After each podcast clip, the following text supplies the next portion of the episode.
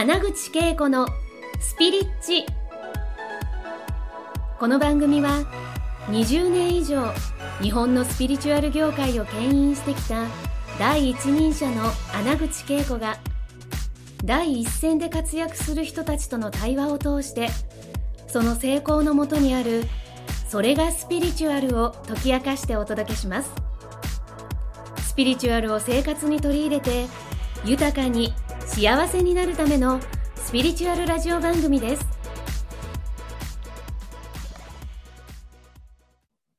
はい、皆さん、こんにちは。スピリッチにようこそ。今日もですね、えー、ヨッシーにお越しいただいているんですけれども、私たちの、あ、ヨッシーことですね、吉村、今回言えるよ、直弘さんです。はい。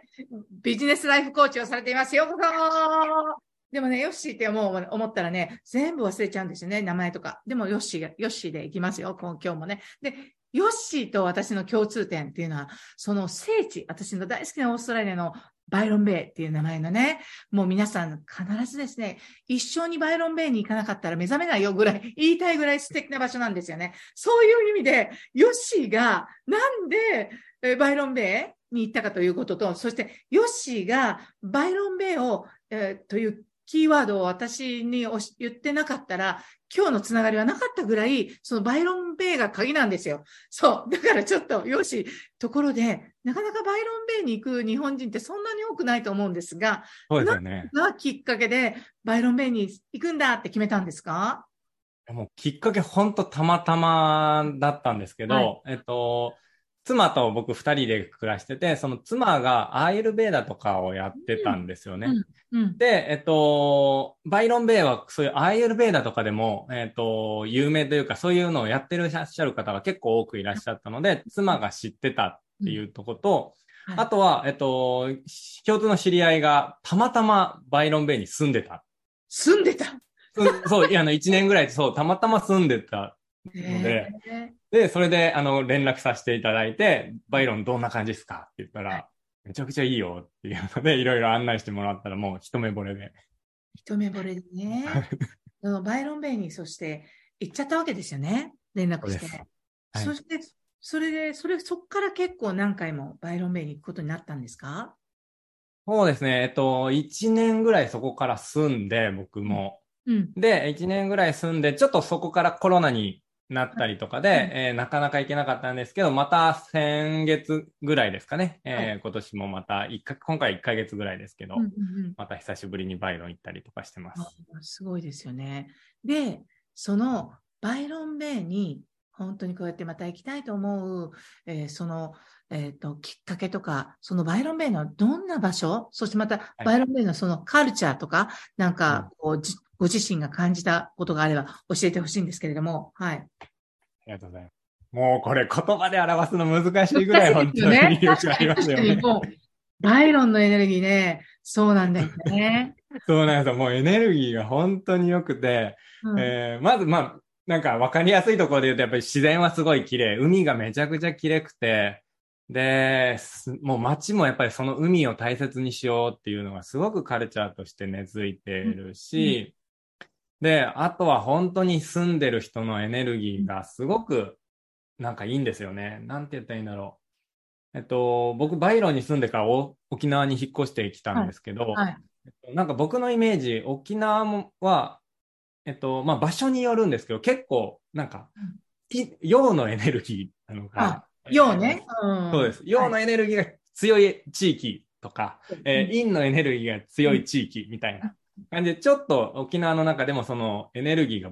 バラ、極端みたいな感じの、えー、イメージがあるんですけど、ちょっと、アナウンサーの前でこういう話するのすげえよ。え、全然いいです。いやいや、とんでもない、とんでもない。は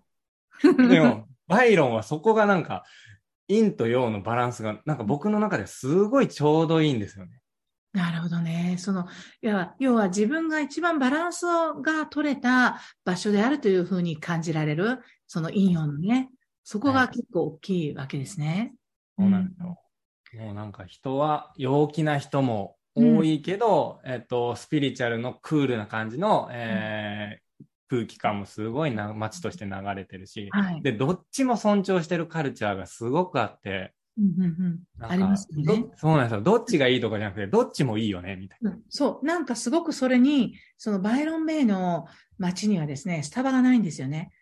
な。そうなんですよ。なぜかというところをね、私ちょっと聞いたんですけど、ご存知でした？なんかその、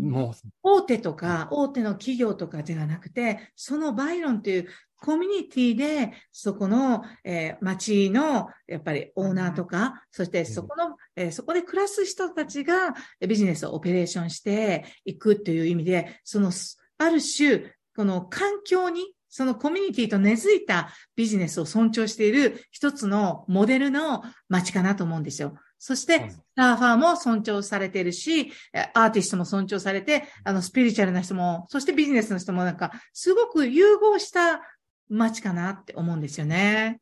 うん。本当そうですよね。もう本当に融合してて、なんか自分たちでこの街を大切にしていこうっていうのはすごい伝わってきますよね。はい。本当そうなんですね。だから、町の人たちが町を守る。で、町の人たちによって、その、経済を回すみたいな意識が高いところかなって思ったんですよね。で、バイロンベイで、なんか、えっと、ヨッシーが、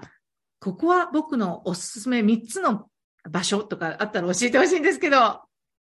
ありがとうございます。3つの場所か、3つ絞るなら、えっと、はまず1つ目は、パスっ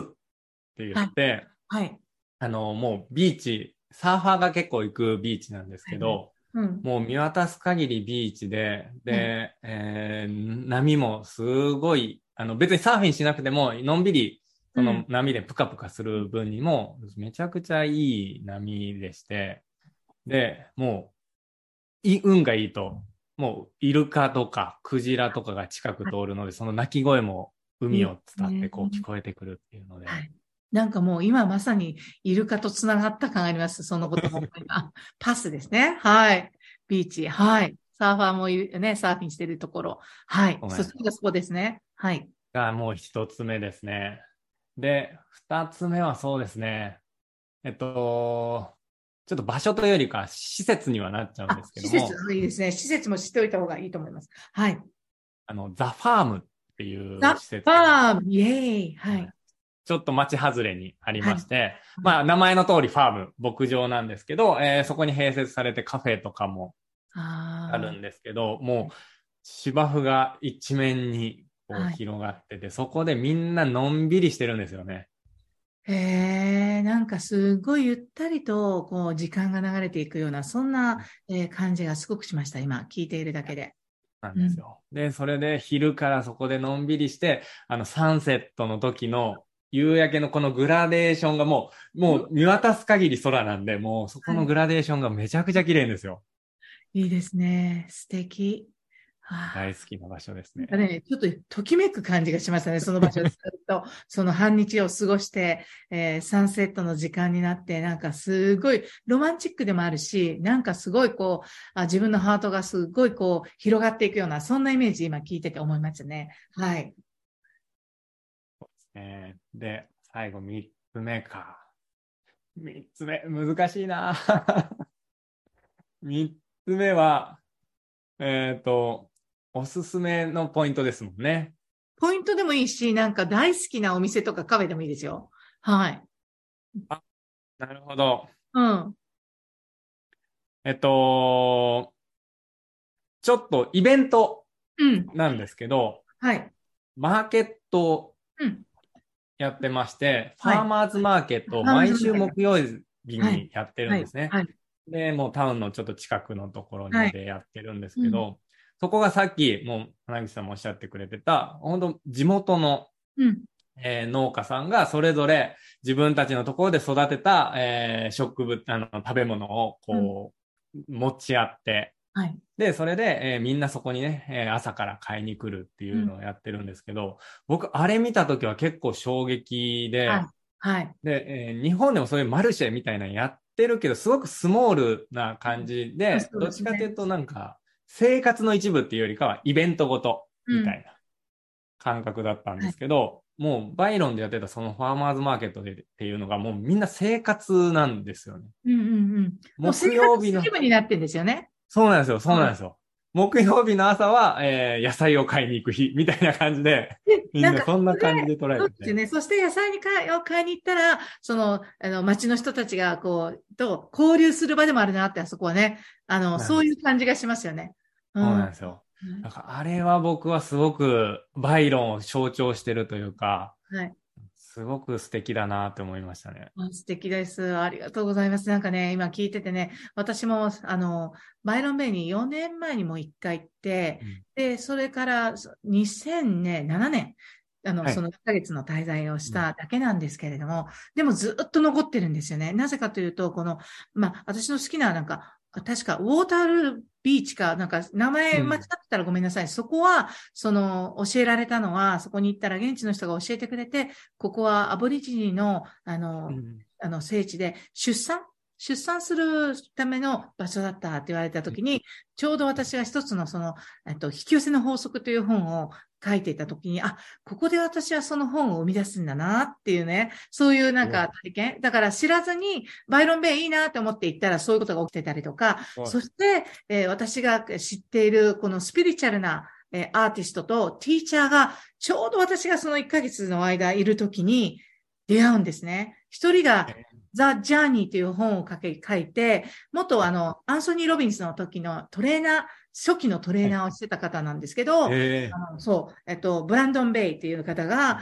本、あの、 The Journey って、その方が、そのセミナーをちょうどしてて、そこに行って出会うことができて、そしてそれがまた日本に初めて紹介するチャンスになったりとか、だからバイオン、バイロン・ベイにはシンクロ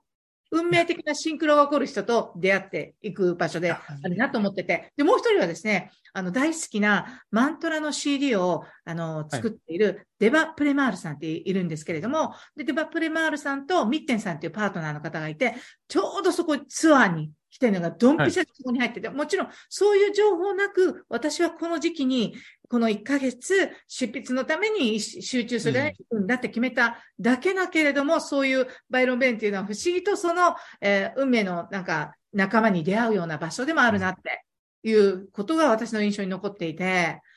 そうですよね。そう。だからもうなんかすごい、そういう意味で皆さんの人生のそういったえっ、ー、と、なんか、ディバインアポイントメントっていうかね、神聖なこう約束のの人との出会いとか、約束してた、その自分が生み出すものに自分が出会うような場所であったりとか、だから、バイロン・ベイは忘れがたき場所であるし、それで、あの、今年2022年の、あの、当時から、そして新年はね、バイロン・ベイで私、時間を過ごそうと思ったんですね。羨ましい。いいな。それで、スピリチュアルな方に、あの、教えていきたいのが一つね、あの、クリスタルキャッスルっていうのが、バイロンベンからそう遠くないところで、うん、もう本当にクリスタルを愛するオーナーが、えー、広い敷地の中でクリスタルを置いてて、クリスタルのケーブの中に入って瞑想したりとか、うん、そのクリスタルに触れるチャンスがあるので、やっぱり地球のなんか、えー、この贈り物のクリスタルとのね、クリスタルが大好きな人にはね、もうバイロンベンに行ったら、ぜひクリスタルキャッスルに行ってもらいたいかなと思います。本当行ってほしいですね、あそこは。ね、そこに行ったら、ですよね。エネルギーがすごくチャージされるのと、クリアなんですよ。ね。はい。そうなんですよ。ねだからこんな風に、もうまだまだ語り尽くせないほど皆さんにお伝えしたいことがあるんですが、で、あの、今回が最後になるので、ヨッシーの方から皆さんにぜひ最後の、あの、メッセージ、そして、えー、何か、なんか、オファーできる何かがあるってさっき聞いたんで、よかったらお伝えで願いますか？あ、はい、ありがとうございます。えっと、もう本当にこのバイロン、僕も人生が変わりまして、えっと、さっき最初の回でこう5つの自由、心の自由っていうのが大事だなっていうのに気づいたのは、これまさにバイロンベイだったんですね。うん、もう多分ここに行かなかったら、このゆとりを持った生活とか心とかっていうことを感じらないままに、もう東京のこうバタバタで 多分生きてたんだろうなって思うぐらい、本当に僕の人生を変えてくれたのがバイロンベイだったんですけど、やっぱりその時に思った通り、えっ、ー、と、やっぱ本当にライフとビジネス、ここをうまくバランス取って生きていくっていうことが僕は幸せにつながっていくなっていうふうに思ってるので、えー、もし今ね、えー、こう一生懸命お仕事を頑張ってるけど、なかなかこう自由になれないとか、なんかこの今のままじゃもやもやしてるっていう方がいらっしゃれば、えー、そういう方に向けて、え自由な働き方になるための、えー、そういう体験コーチングっていうのもさせていただいてますので、よかったら、こう、LINE を登録していただくと、えー、詳細に載ってますので、はい、お願いします。皆さんにお伝えしているリンクに貼ってありますので、ぜひご覧くださいね。で、今回、こう、3回に分けてですね、えー、よしを通して皆さんが結構心の自由、そしてまた、その心の自由を本当に開いてくれた場所のご案内もできたと思うんでね、ぜひタイミングが合えば、バイロンベイにご一緒させていただきたいなと思いますので、また、バイロンから私はですね、皆さんに、あの、インスタを通してね、あの、その美しさを見せ合い、あの、ライブ配信で見せたいと思いますので、あの、ぜひ、えー、インスタもフォローしておいてくださいね。というわけで、よし、今回本当に3回にわたってお話できてありがとうございます。ではまたね、沖縄で遊んでください。どうもありがとうございます。お願いします。ありがとうございます。今回の放送はいかがでしたか？穴口恵子に聞いてみたいことや感想がありましたら、ぜひ公式ホームページよりお送りください。www.keikoanaguchi.com またはインターネットで穴口恵子と検索ください。それでは次回もお楽しみに。